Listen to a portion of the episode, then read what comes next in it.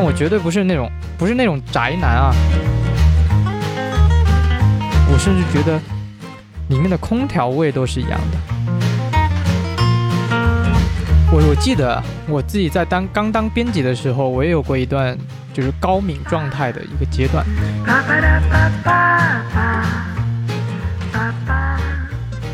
大家好，这里是由青年潮流媒体 Steppy 出品的 Steppy 开小差，我是执行主编阿正。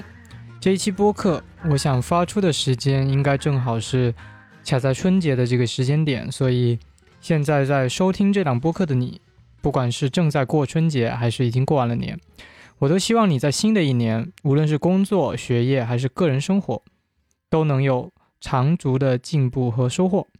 带着希望去打开这一年，总是不会错的。嗯，祝大家新年顺利。这一期播客呢，和往常不太一样啊，这是一期我的单口内容，也是我们第一次尝试问答型的内容。其实一直以来我都挺想做单口播客的，因为我自己一个人在家的时候呢，经常喜欢跟自己说话，有时候还觉得有些话说的还挺有道理的。所以这一期我选择和面前的话筒 聊聊天，也更像是和作为听众的你们一起聊一聊吧。我目前是公司的执行主编嘛，所以也带着一个编辑部和我一起做内容。嗯，我的团队里的朋友呢，几乎都是年轻人，都是初入职场或者是进入职场不久大学生。我之前在经历这个类似阶段的时候啊，其实内心是有很多疑问，或者是说由这种疑问导致的那些不安的。当时也很想问我的上司很多很多的问题，就不管是工作上的、关于技术上的问题，怎么写好文章，怎么做吸引人内容，还是说好奇，哎，上司在想什么，他的关注点是什么？嗯，有时候。知道这些对于职场的新朋友来说，其实是有很大帮助的。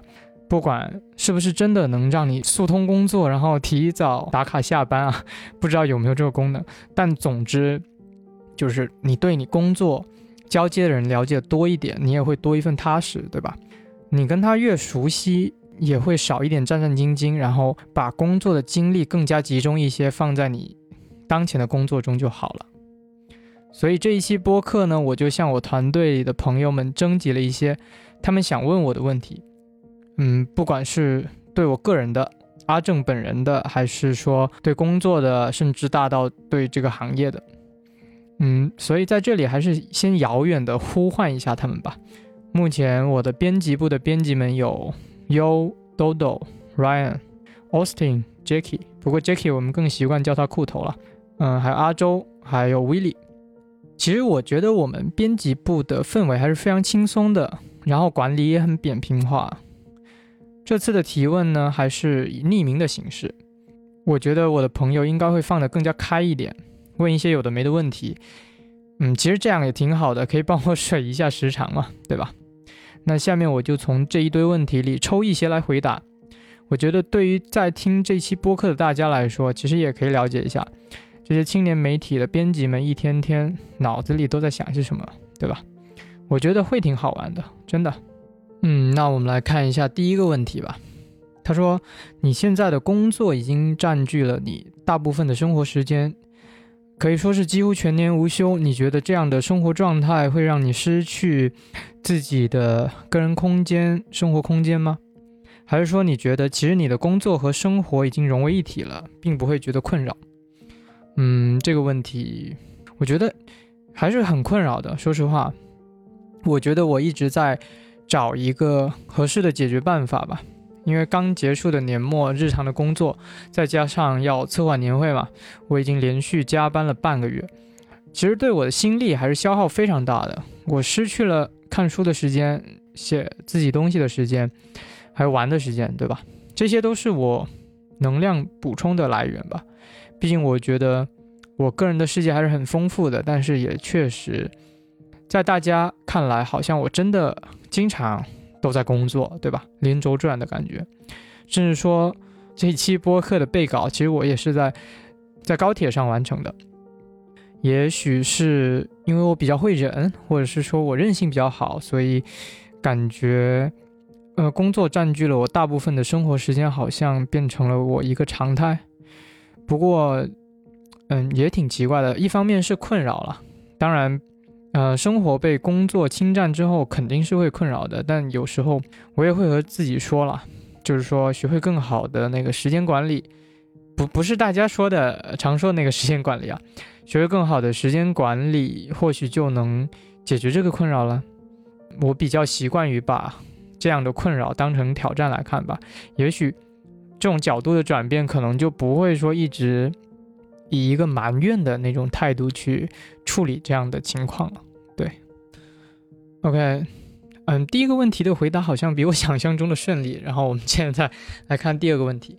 嗯，这个问题说的好像有点大，我简化一下这位朋友的问题吧。他的意思大概就是有没有对当下青年潮流文化的这个圈子有过失望的时候，然后凭着什么样的想法工作下去的呢？如果一直没有起色的话，会考虑放弃吗？感觉是一个比较严肃的话题啊，略带一点悲观。嗯，这个不会是威利提的吧？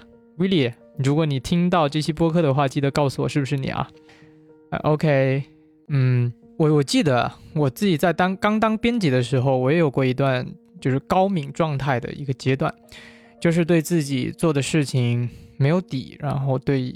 外界的反馈很敏感，特别是那些不好的反馈，一下子就想把自己做的事情全部都否定掉。所以，是的，我我也有过放弃的念头。就算我现在做一个执行主编，对吧？我在之前的播客里提到我很喜欢哲学嘛，我一度真的很认真的想过这个可能性，真的。但是，我觉得不只是我们做。媒体做编辑的这个职业了，很多职业一开始都会让人就是抓不到自己的方向，然后没有定数的感觉。这种感觉确实是会挺难受的，在职场的萌芽期或者刚开始发展的时候，确实这个感觉是一个非常大的挑战。嗯，我其实没事的时候也喜欢思考这个问题，因为我知道总有一天我编辑部的朋友们会因为，比如。工作不顺利啊，或者说心态崩了，然后来找我问类似的问题。一方面，我们确实不知道目前的不顺利是不是因为你真的不适合这份工作，还是说它是可以通过提升你的能力去解决的，对吧？说实话，有时候我遇到类似的事情，我也是在这两个念头里左右摇摆的，但。我最后给我自己的答案好像大多都是第二种吧，就是想通过提升自己的能力，去让问题不再是问题。不过这里也不是不是标榜自己我多么坚韧不拔了，可能也是因为我我顾虑比较多吧，或者说我比较保守，所以心里总有一股声音总是跟我说说再等等看，再试试看，呃，可能你就。呃，情况有所转机，对吧？哎，我感觉我这一段话其实一次已经一次性回答了上面三个问题了。嗯，有没有感到失望？有的。呃，刚做编辑的时候嘛，遇到不好的反馈的时候，当时还是挺质疑自己的。然后凭什么想，呃，凭着什么想法工作下去的呢？嗯，其实是一个很朴素，甚至不是那么勇敢的念头，就是。告诉自己再等等看，再试试看。没有起色的时候会考虑放弃吗？会啊。呃，我放弃的方式可能就是想办法去学哲学。对。嗯，那看一下。哇，我回答问题好快啊！可能是比较聪明吧，开玩笑，开玩笑。嗯，第三个问题是这样的，就是说，哎，怎么这些问题都是关于我自己的？嗯，他说，据说你平时周末都极少出门，嗯，你会有与城市脱轨的感觉吗？或者是你有自己独特的方式与周边人或者城市产生连接，所以你才不需要实实在在的走出门去逛一逛，以及感受这座城市独特的魅力等等。OK，对这个问题，我还还挺有话想说的。嗯，首先我确实是那种不出门的人啊，嗯。在二零二二年，我想一下，如果没有工作的话，我从来好像都没有在休息日的时候去过市中心。这么说来好像也挺夸张的，但我绝对不是那种不是那种宅男啊。不过好像也是了。一方面呢，是我的个人生活有比较密集的安排了，因为我每一周都要求自己要抽出时间来打扫干净自己的房间。然后还有一件比较重要的事情就是看书。我承认我绝对不是那种非常会看书的人，就是那种看书特别快，然后能够马上把书中的知识转换成自己的东西那种人。我不是那种人，只是说因为我一旦看书少了，我内心其实是会有一点点不安的，就我会觉得自己好像变蠢了，甚至那一段时间都不太敢说话，因为自己感觉说话没有什么依据。所以看书它就占我个人生活比较重要的一部分了，虽然不是最大的部分啊，因为我肯定也自己要刷刷手机嘛，发发呆，或者是干一些其他有的没的事情，但是它的权重会是比较高的。嗯，说实话，我现在呃说到看书这一个词的时候，然后脑海里浮现出那种画面，我都会觉得很愉悦。嗯。这样说会不会像一个宅在家喜欢看书那种书呆子？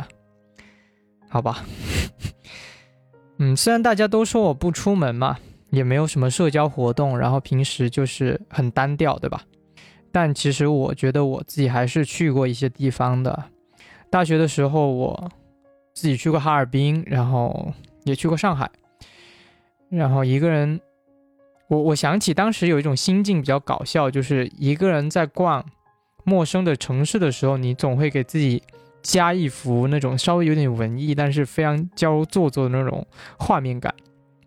我现在不经意间想到，我觉得好尬。嗯，然后除了自己去过这地方，其实后面出差的时候，工作出差也去过一些城市了。但不过我回想起这些的时候，或是整理这些回忆的时候，我总是觉得。这些经历都是大同小异的，就觉得我们去到一些城市，我们就去差不多的商圈，去差不多的奶茶店，去差不多的百货大楼。我好像每一次去到一些城市，都会和我的同伴，呃，进入到这样相似的建筑里面。我甚至觉得里面的空调味都是一样的。而在这么多的这些回忆里面呢，我觉得我印象最深的。应该就是两个画面吧，第一个就是我当时一个人去哈尔滨，然后下去坐地铁的时候，我突然发现哈尔滨的地铁它的那种灯光是非常温暖的，然后甚至它的站厅有一种酒店大堂的那种感觉，就很不像我们比如说广州或者是上海啊其他一些城市，我们的地下交通是那种横平竖直，然后。嗯，追求效率的那种感觉，对不对？呃，灯光可能是发白的，然后大家都是行色匆匆的。但是在哈尔滨，我就突然发现他们的地铁还挺温暖的，你知道吗？就是那种优雅，然后根本就不像我们这种钢铁森林的那种感觉。当时我就觉得，哦，一个地域的区别，其实确实能够带来一些。日常我们习以为常的一些东西的改观的，这一次的经历是对我来说触动还蛮大的，所以这一个事情，哈尔滨的地铁这个事情一直都留在我的记忆里面，而且我觉得这种记忆还会比较的有分量一点，其实或者或或者说好玩一点了。对第二个让我印象比较深刻的地方，就是当时我们去武汉出差的时候，然后回来，我们是坐高铁回来的。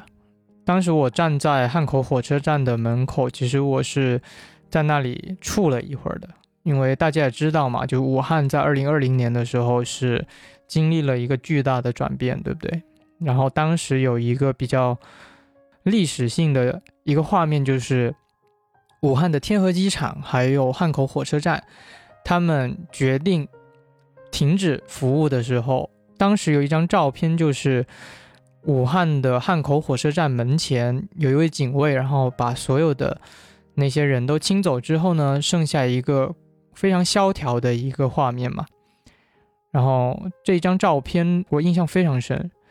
后来我们去到武汉，刚好也是去汉口火车站，当时呢那个场景就熙熙攘攘了，然后大家都在有序的进站啊什么的样子的，然后我站在那里，其实我内心是突然有一种很莫名其妙的感觉，就觉得自己好像站在了某一个节点上，或者是说某一个历史交汇的一个一个一个小 tag 上面。当时我嗯还拍了几张照片。然后觉得当时的那个出差其实有很多很多的事情，但是后面肯定会慢慢的忘记。只有站在汉口火车站门口的那一刻，或者说那一刻的感受，我是很难忘记的。因为我当时看着那一个巨大的大门，我内心其实在想的是，它在历史上的一些非常浓浓重的一些意义。这种感受对于我来说冲击还是非常大的，所以这种记忆我才不会忘。我后来也常常翻看我当时在汉口火车站门口拍的那些照片，感触真的挺深的。好吧，说的好像有点远了，有点跑题了。那说回来吧，我想表达的其实就是，我现在如果跟大家一起出去玩，或者是跟我的朋友出去外面社交活动一下。大概率可能会是去逛逛街，或者去唱个 K，或者去买点东西。但这些我觉得它并没有特别的吸引我，或者是说我做完之后每一次做好像都差不多，而且这种这种记忆好像很难留住，或者对我来说价值并不是特别的高。如果有机会。我又能够经历一次像去到哈尔滨地铁站，或者是站在汉口火车站门前的那种经历的话，我肯定非常非常乐意去。所以，嗯，很少出门的这个问题，我觉得可能是我内心的这种龟毛的这种气质吧。我也不知道要怎么讲，但是，呃，我是从本质上讲。并不会很拒绝出门去一个景点或者是去旅行，但是我不太想要的就是旅行之中的体验是非常非常相似的，或者是对我来说没有办法触动到我的，那我还不如在家看书呢，对吧？哎，你看，呃，编辑好像就是 有这种奇奇怪怪的能力，把出去玩说成是枯燥的，然后看书说成是有用的。好吧，这个就是我回答的第三个问题。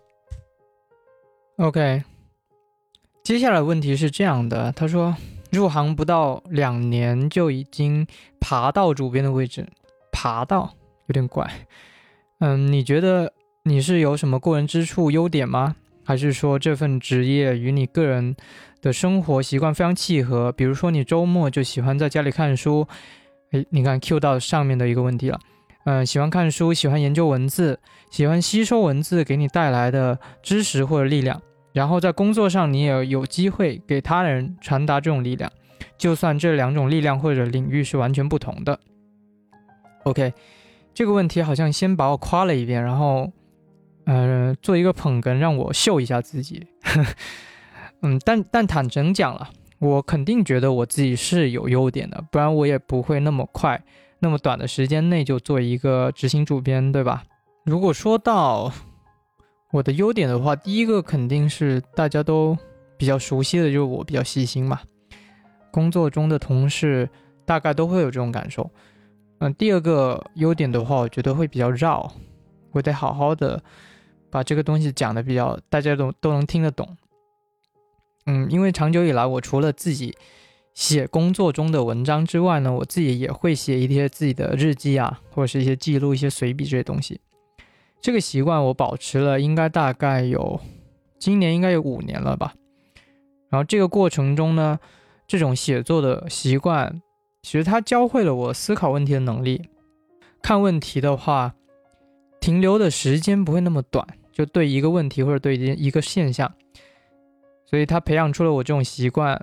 我觉得我想问题的方式会比别人要稍微那么深一层，呃，去聊这个事情，或者是说去展开讲这个事情。嗯，这件事情我觉得它甚至比细心还要宝贵。当然，如果没有细心的话，我觉得也很难做好我现在的工作了。不过，我觉得这两件事是我当下受益最多的两个特质吧。然后说到说工作上也会有机会传达给他人力量，就算这两种力量或者领域是完全不同的，我认同啊。但很多时候呢，我在工作上传达给别人的力量其实并不多，我知我我内心是很清楚的。而我如何去满足我自己的这种表达欲，或者是说那种内心的释放呢？很多时候我都会把它寄托在我个人的写作上面，就是我个人私人的写作上面。而且我同时，嗯，并没有说特别的。在工作上会有这种执念了，就是说一定要说的非常非常的自己的话给大家怎么样？很多时候还是想要让大家分享一个好的东西，让大家知道，嗯，这个东西在当下是更合适的。而且我在呃工作中其实没有那么多自我表达的那种执念了。有时候我会在想，就是其实我只要把一些比较好的东西，我认为打心里值得大家知道的东西分享给大家，反而有时候是一个更加平和、更加 peace、更加会让人接受的一个方式，一个内容表达的形式吧。对。然后传达力量那一部分的话，我觉得这个名头好大呀，因为我不敢说自己传达能量给别人。嗯，传达力量或者是我发散自己力量的方式，可能就真的是自己写自己的东西吧。这个东西还是跟工作它是分开的。对。哎，接下来这个问题还挺好玩的。他说他以前并没有觉得 Champion 是一个非常厉害的品牌，但是因为我开始重新关注了 Champion，他问我为什么那么喜欢这个牌子。首先跟听众说一下，就是 Champion 是一个来自美国的一个运动卫衣的鼻祖级的品牌嘛，我感觉应该大家都会知道这个牌子。然后呢，在大家印象里，可能它会更加普遍、更加大众化一点。嗯，而我是一个非常非常喜欢这个品牌的人。为什么我这么喜欢呢？因为，呃，熟悉我的人都知道啊，就是我的微信号的后缀是幺零三幺。这个是其实是《灌篮高手》里面的一个梗来的，就是它有一个情节，就是幺零三幺其实是日语里面天才的一个谐音嘛。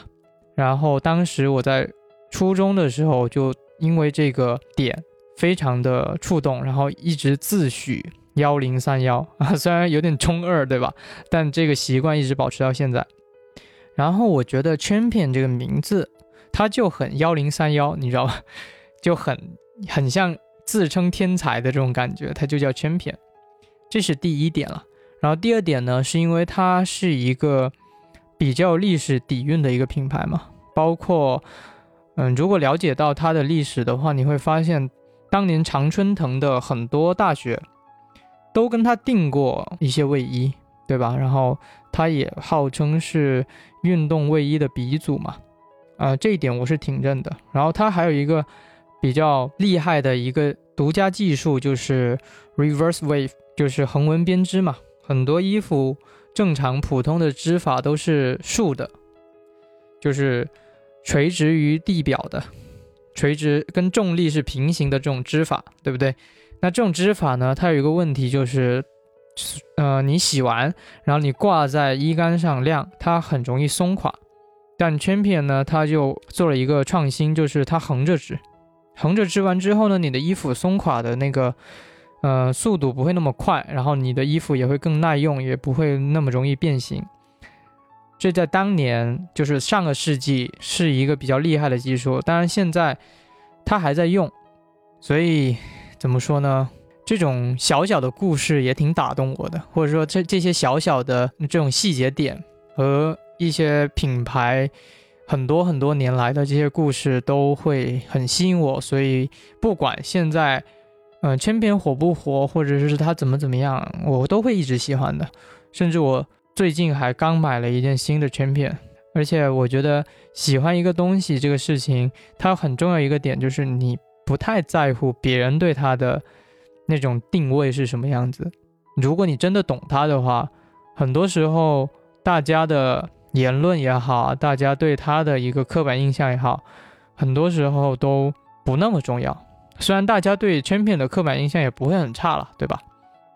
但我对他的印象可能会比普通人要更好，然后我也更爱这个品牌。怎么有点肉麻？Champion 的品牌方听到的话，能不能 商业合作一下呢？OK，好了，开玩笑，开玩笑。然后接下来这个问题也挺轻松的，他问我说：“为什么最近老是听 New Jeans？New Jeans 就是一个最近特别火的一个少女韩团的一个怎么说呢？女团是吧？”因为我个人是一个非常少听韩国音乐的人嘛，对韩国的东西其实真的一点都不懂，就是可能之前不太感兴趣，但为什么最近突然听一个 New Jeans 这样的一个女团呢？有几个原因吧。第一个就是我刚开始听的时候，我发现她的那种女团的制式化的那种痕迹会比较少，可能是我不太懂，所以我会这样去理解啊。就是比如说，她没有特别多说唱的环节，我们拿《Ditto》那首歌来举例就好了，她没有特别多说唱的环节，对不对？她也没有说一个一个那个高音的担当要出来把她的嗓音秀一下。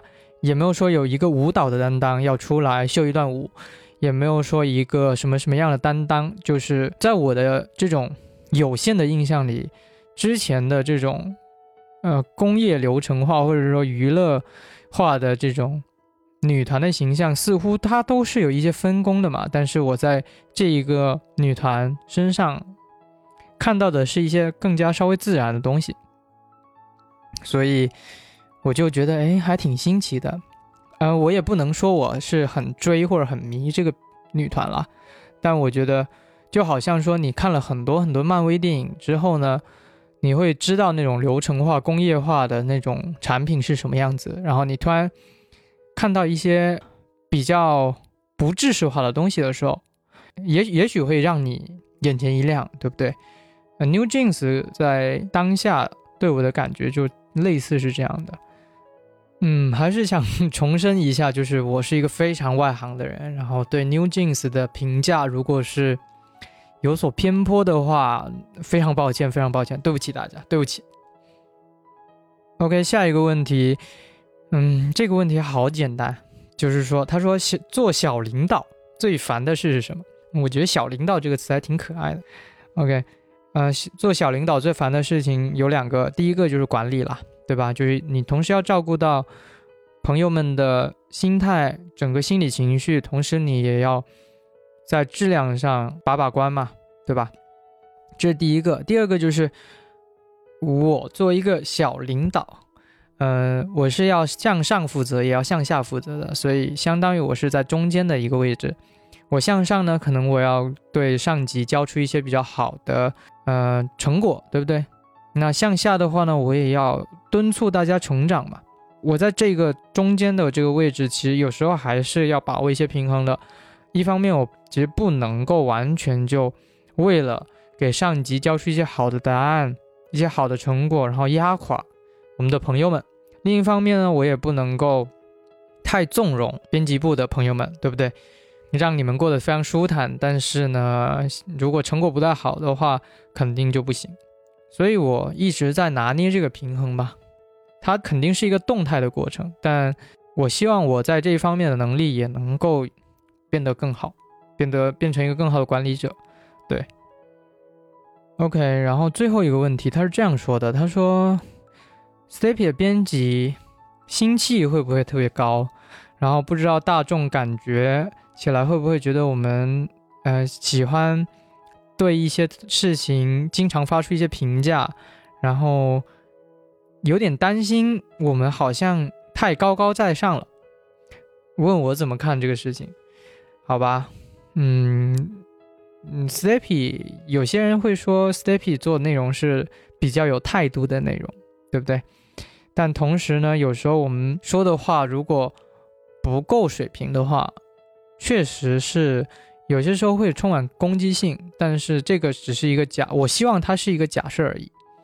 就我不希望大家都会有这种高高在上的这种，呃，被人认为的这种感觉。因为如果大家能够回去听第一期的播客的话，我在里面是有正面的回应的，就是我希望大家还是跟读者做朋友，然后不要摆架子，不要有包袱，把内容做好的关键其实就在于你不要 ego 不要太大，你的自我不要太大。你才能够听到别人的声音，或者是你才能够体谅到读者的感受，这个过程它是相辅相成的。所以，既然这个是一个最后的问题，那我想说，嗯，作为潮流编辑的话，很多时候会被一些所谓的消费主义或者是怎么样，好像被陷进去了。比如说，在潮流圈经常会说“鄙视链”这个词，对不对？嗯，其实我是很排斥这个词的。我也希望我们的编辑们。没有这种心态，就算我们懂得更多了，懂得更深入了，也不要有所谓的鄙视链的这个心态，或者是用鄙视链的这个排位去用这个心态去看待一些事情，然后有一些不太成熟的表达吧，这些东西，嗯，我觉得都是需要避免的。所以今天的嗯问答好像到最后变成了上课。不太应该，不太应该。然后，嗯，今天的问答就到这里了。嗯，虽然这一期可能会有点短，但是也是一次新的尝试吧。嗯，希望大家喜欢了。那最后，我还是想祝大家新年快乐，兔年快乐。我们下次再见喽，拜拜。